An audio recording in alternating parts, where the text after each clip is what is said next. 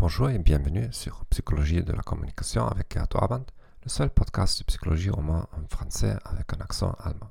Aujourd'hui, nous allons parler de menace par les stéréotypes. La menace par les stéréotypes est le phénomène lorsque les gens sentent qu'il y a un risque de se conformer aux stéréotypes sur leur groupe social. C'est une sorte de prophétie autoréalisatrice. Les études les plus importantes portent sur les différences entre les sexes ou sur les minorités ethniques ou sexuelles.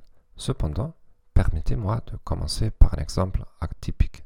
Il y a le stéréotype selon lequel les Allemands ne sont pas drôles, qu'ils n'ont pas un bon sens de l'humeur. Je vis à l'étranger et je renonce souvent à raconter une blague par peur de confirmer le stéréotype. D'autre part, il existe également une anxiété de performance liée à des stéréotypes positifs. Comme les Allemands sont censés être à l'heure, je suis toujours anxieux quand je ne suis pas à l'heure, car les gens peuvent se moquer de moi comme du rare Allemand qui arrive trop tard.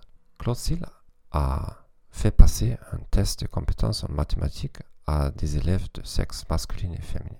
Peu de temps avant le test, la moitié des participants ont appris qu'il y a généralement des grandes différences entre les sexes dans ce test. Dans ce cas, les femmes ont obtenu des résultats nettement pires que les hommes.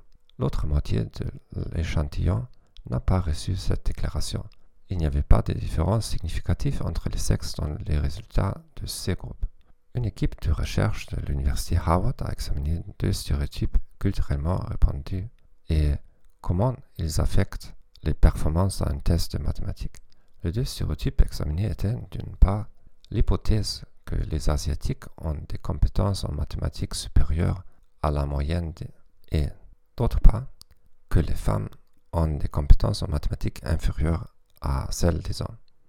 L'étude a montré que les femmes américaines d'origine asiatique avaient de meilleurs résultats en test de mathématiques lorsque leur identité ethnique était activée, tandis que les résultats étaient pires lorsque leur identité de genre était activée. Je vous remercie d'avoir écouté ce podcast. Je vous souhaite une bonne journée et au revoir.